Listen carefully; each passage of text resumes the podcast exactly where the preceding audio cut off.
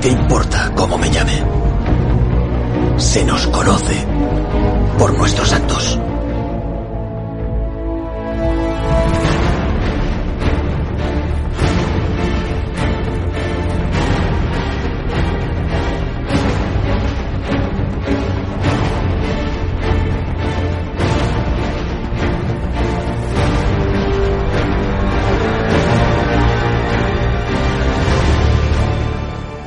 A todos, bienvenidos una vez más a Enseñando Aprenderás. Y esta vez pues el episodio va a ser un poco diferente, no es el que tenía planificado para hoy, ya tenía uno previsto para subir hoy pero dado que Rafael Nadal fue campeón ayer una vez más de Roland Garros, 13 veces ya y creo que es un deportista que que deberíamos idolatrar todos creo que y somos muy afortunados de tener un deportista así y que sea español. Y, es súper admirable todo lo, todo lo que ha pasado, porque a veces solo vemos las cosas buenas, pero no vemos todas las lesiones que ha pasado, cómo se ha recompuesto. Y creo que eso está directamente relacionado con, con el carácter de Rafa. Y eso tiene mucho que ver por cómo, como siempre nosotros decimos que, que el hombre se, se, forja en lo que trabaja hoy. Y creo que desde pequeño se ha ido forjando y, y, yo creo que eso ha sido que, lo que ha marcado la diferencia respecto a otros tenistas de, de ese nivel. Y, y, para eso voy a poner un, un, audio en el que su tío, Tony, habla y nos cuenta anécdotas anécdota sobre Rafa y cómo él desde pequeño se ha ido forjando en, ha ido forjando ese carácter, esa, el hacerse responsable de, todos sus errores, de, no poner excusas, de, caer y volver a levantarse. Yo creo que Rafael Nadal es un gran ejemplo para eso y, por eso este podcast se lo dedicamos a él.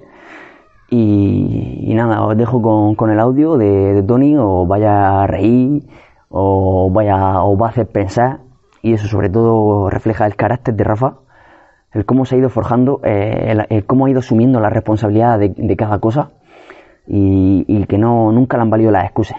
Y yo creo que eso ha sido lo que le ha hecho marcar la diferencia y ser tan grande como lo es. Así que nada, os dejo con el audio y nos vemos en el siguiente episodio. He sido durante muchos años el entrenador de Rafael Nadal y he reunido dos condiciones importantes para ser un buen entrenador la primera ha sido que he sido su tío y siempre es más difícil echar a un familiar que a una persona ajena. Y lo segundo es que como nosotros somos medio catalanes, yo he sido el entrenador más barato del circuito y eso también cuenta. Por esta razón,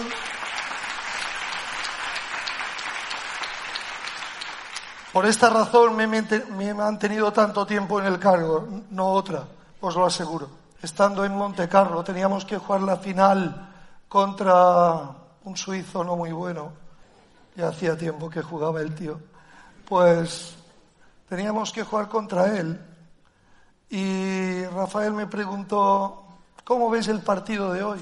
Yo le dije, ¿cómo lo veo? Pues lo veo complicado. Federer tiene el drive mejor que el tuyo, el revés es también mejor que el tuyo, la volea es mucho mejor que la tuya. Y cuando fui a decirle, y en el saque no hay color, me dijo, para, para, para. Vaya moral que me das para salir a la pista. Yo le dije, si quieres te puedo engañar, pero dentro de un rato no te va a engañar Federer, más vale que sepas a lo que te tienes que enfrentar. A partir de aquí vayamos a buscar soluciones. Esta ha sido mi forma de entender, o una parte de mi forma de entender el entrenamiento, aceptar la realidad, una cosa bastante complicada hoy en día. Hoy en día parece ser que tenemos que dar siempre mensajes a los nuestros de mensajes positivos. Tenemos que, decir con, tenemos que decirles constantemente que ellos son casi los mejores, que ellos son muy buenos. Yo creo que esto no es un buen principio, yo prefiero más el otro principio el saberme no suficientemente bueno. Yo creo que cuando uno no se sabe suficientemente bueno y conoce la realidad, es el primer paso, es el punto de partida para alcanzar los propósitos. Así lo he entendido yo siempre. Yo he rehuido siempre de una sobrevaloración de los chicos a los que entrenaba, sobre todo de Rafael, porque era evidentemente mi sobrino y podía hacerlo. Yo recuerdo que añadí cuando después de contarle eso le dije, bueno, si tú eres capaz de jugar cada punto como si fuera el último, si eres capaz de jugar este partido como si te fuera la vida en ello, si pones en definitiva más ilusión que él y estás dispuesto a correr más que él, yo creo que tendrás muchas opciones de victoria. Yo siempre he creído en las opciones de victoria, aunque a veces la verdad es que no ha salido muy bien. Aquella chica que le dije que no sabía se convirtió en la cuarta jugadora de España de su categoría, cosa que no estaba mal. Esta búsqueda de la, de la objetividad y el evitar el engaño, como decía, no me ha impedido nunca tener una máxima confianza en que lograríamos nuestros propósitos. Siempre, siempre tuve una máxima confianza en que Rafael lograría sus propósitos con trabajo, evidentemente. Yo recuerdo hace muchos años estando en casa de Carlos Moyá. Carlos Moyá me preguntó, Rafael tenía unos 15 años, me preguntó, ¿firmarías en un futuro que Rafael fuera un uh, Albert Costa? Albert Costa acababa de ganar Roland Garros, era el séptimo jugador mundial. Yo le dije, no, no lo firmo. No, no, yo creo que Rafael será mejor. Quiero creer que Rafael será mejor. Carlos Moya se quedó sorprendido de aquella afirmación, porque Rafael solo era una promesa y aspirar a, a ser también campeón de Roland Garros no era tan fácil. Y acto seguido me preguntó, ¿firmarías que en un futuro Rafael fuera un Carlos Moya? Yo le dije, hombre, Carlos Moya ganó también un Roland Garros, fue número uno del mundo, cinco años entre los ocho mejores. Le dije, sí, que sea un Carlos Moya, lo firmo. Cenamos, nos invitó a cenar, nos despedimos, pero justo al cerrar la puerta, cuando nos fuimos, Rafael y yo, le dije, vamos, no lo firmo ni en broma. En su casa, evidentemente, no podía quedar mal. No queda más remedio que formar bien el carácter. Yo he sido un entrenador que me preocupé casi más de la formación del carácter de Rafael, formarle un carácter fuerte, que en sí de formarle bien técnicamente. Así nos ha ido que pega estos golpes tan extraños por encima de la, de la cabeza o que saca, bueno, que saca como saca, ahora como ya creo que va a sacar mejor, pero durante muchos años no conseguí que él aprendiera, aunque la verdad nunca fue culpa mía que él no aprendiera a sacar, siempre fue culpa suya, porque, como le dije hace muchos años a un, a un padre que yo entrenaba a su hijo, que viendo el desastre que hacía su hijo, me dijo, esto es lo que le enseñas a mi hijo, yo le dije, no, no, esto es lo que aprende. Lo que le enseño es muy diferente.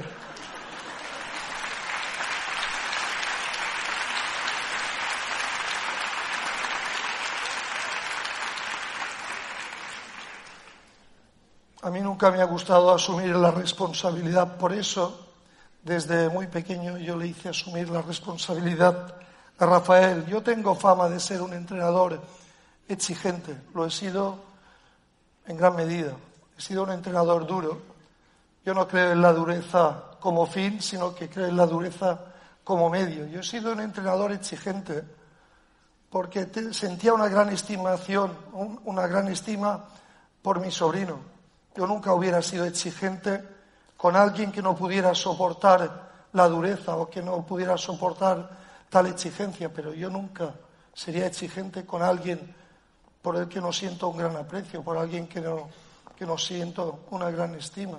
Como yo quería el bien principal de mi sobrino, yo fui muy exigente. Yo creo que esto es la, una condición principal. Y para ser exigente, bueno, yo esta exigencia intenté siempre que deviniera en una autoexigencia. Uno no puede estar estirando constantemente a su, a su jugador, en mi caso, o, a cualquiera que, que tú entrenes en cualquier actividad.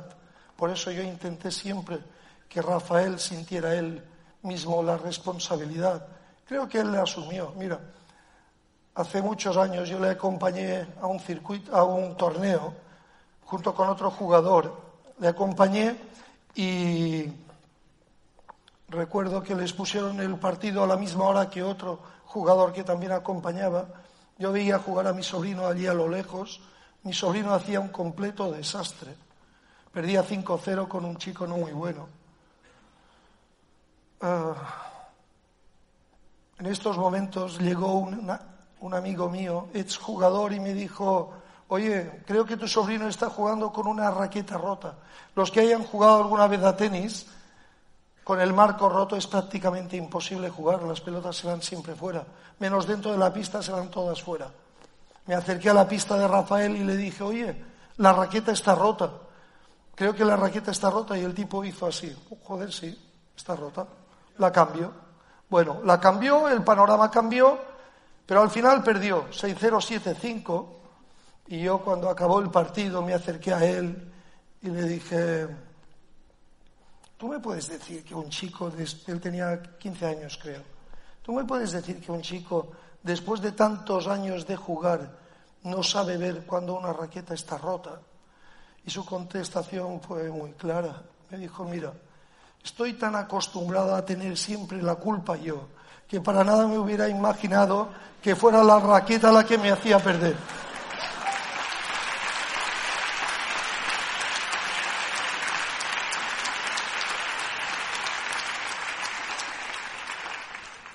Toda la vida sido el mismo discurso. Pocas veces. Yo creo que es necesario un sentido de autocrítica. Es muy difícil avanzar, mejorar si tú no tienes un buen sentido de autocrítica.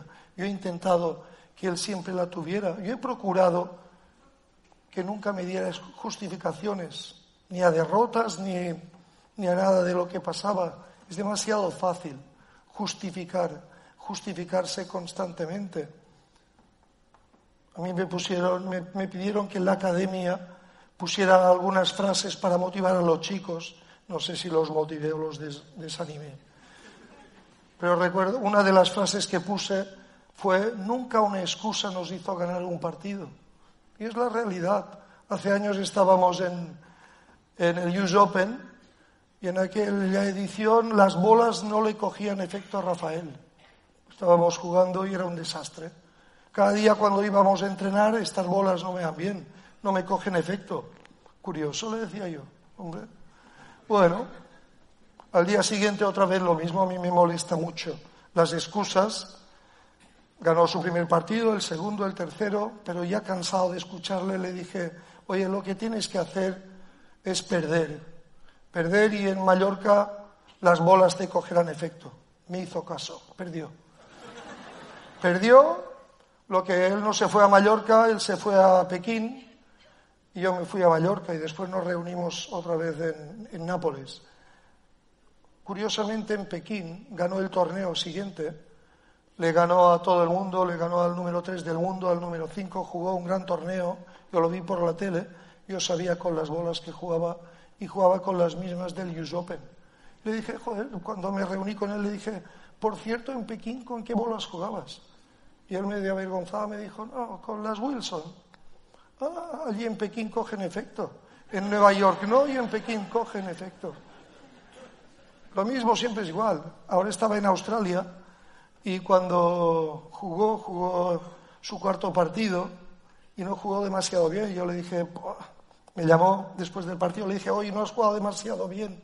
Y lo primero que me dijo fue, es que hacía mucho calor se ve que solo hacía calor en media pista, porque en la otra, el otro sí que jugó muy bien.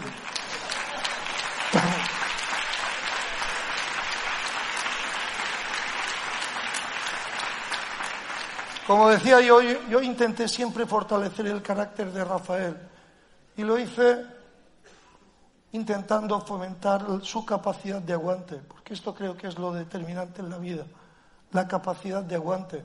Hace años yo estaba en un, en un colegio y escuché al profesor que nos dijo en esta vida hay que aprender a conjugar el verbo aguantarse. Él lo conjugó de otra manera. Bueno, él nos dijo, eh, yo me aguanto, tú te aguantas, él se aguanta. Eh, nos aguantamos, decía el profesor, y Rafael lo aprendió a conjugar, yo me aguanto, yo te aguanto. Yo era malo de aguantar. Durante años yo le hice entrenar con bolas en malas condiciones, con pistas en malas condiciones. Yo le decía, bueno, hoy vamos a entrenar una hora y media y después alargaba el entrenamiento indefinidamente, porque a mí me, interesaba que él aprendiera a aguantarse, me interesaba que él aprendiera a fortalecer sobre todo su carácter. Yo creo que esto es lo determinante, es lo que ha sido determinante en la vida. Yo creo que el carácter se forma con la dificultad y creo que este es el gran error de hoy en día. Hoy en día resulta que los chicos teniendo muchas más cosas, teniendo toda una tecnología detrás, resulta que teniendo nutricionistas, teniendo eh, estudios biomecánicos, estudios audiovisuales, eh, te analizan los golpes, estadísticas que te dicen lo que tienes que hacer, resulta que la gente le cuesta mucho más mejorar. Yo pongo un ejemplo muy claro. Cuando nosotros llegamos al circuito profesional, los primeros del circuito profesional eran Hewitt, 21 años, Roddick, 20 años, este suizo ya estaba, 21, Federer, Coria, 21, Nalbaldián, 21, Ferrero, 23, Safin, 24, creo que estaba Moyay y, y Agassi, que eran un poco mayores. Hoy en día resulta que los eh, primeros del circuito son Federer, 36, Rafael va a cumplir 32, uh, eh, Murray y Djokovic 31, Vabrinka 33, uh, Del Potro va a cumplir 30, Filic 30, Verdic 33. ¿Qué ha pasado? ¿Por qué esta gente de hoy en día le cuesta mucho más desbancar a los de antes? Pues yo creo que sencillamente porque no han entendido qué es lo esencial. Lo esencial Evidentemente yo no voy en contra de la tecnología. El mundo avanza y la tecnología nos va a ayudar. Pero yo creo que hay cosas que en el que sobre todo en las etapas de formación no ayudan. El hacer la vida tan fácil a los jóvenes, yo creo que no ayuda para nada.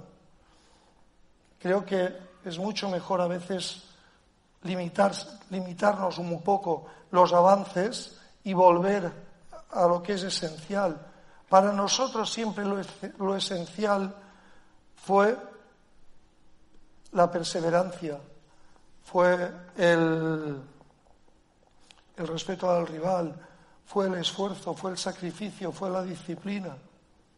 Nunca fueron las tecnologías lo esencial. Yo creo que esto es lo que deberían entender todos los jóvenes. Esto es lo que yo entiendo que ha sido lo fundamental en Rafael, tener claro que todo lo que le pasaba era responsabilidad de él, estar dispuesto a luchar hasta el final. Rafael tuvo muchos problemas físicos, de lesiones.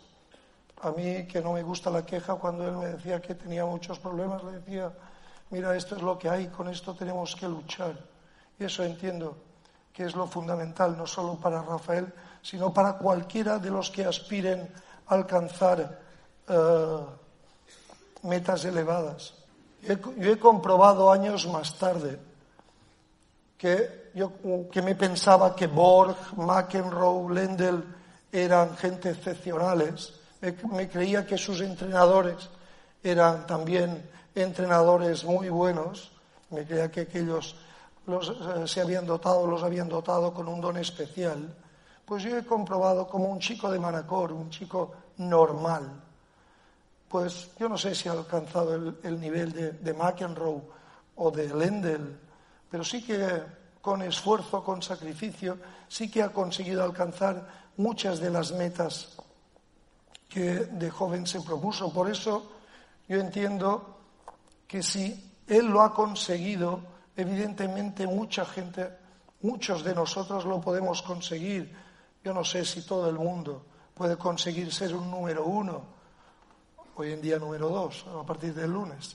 Yo no sé si, si puede conseguir esto, pero sí que estoy seguro que todos, todos o casi todos podemos conseguir avanzar y mejorar. Muchas gracias.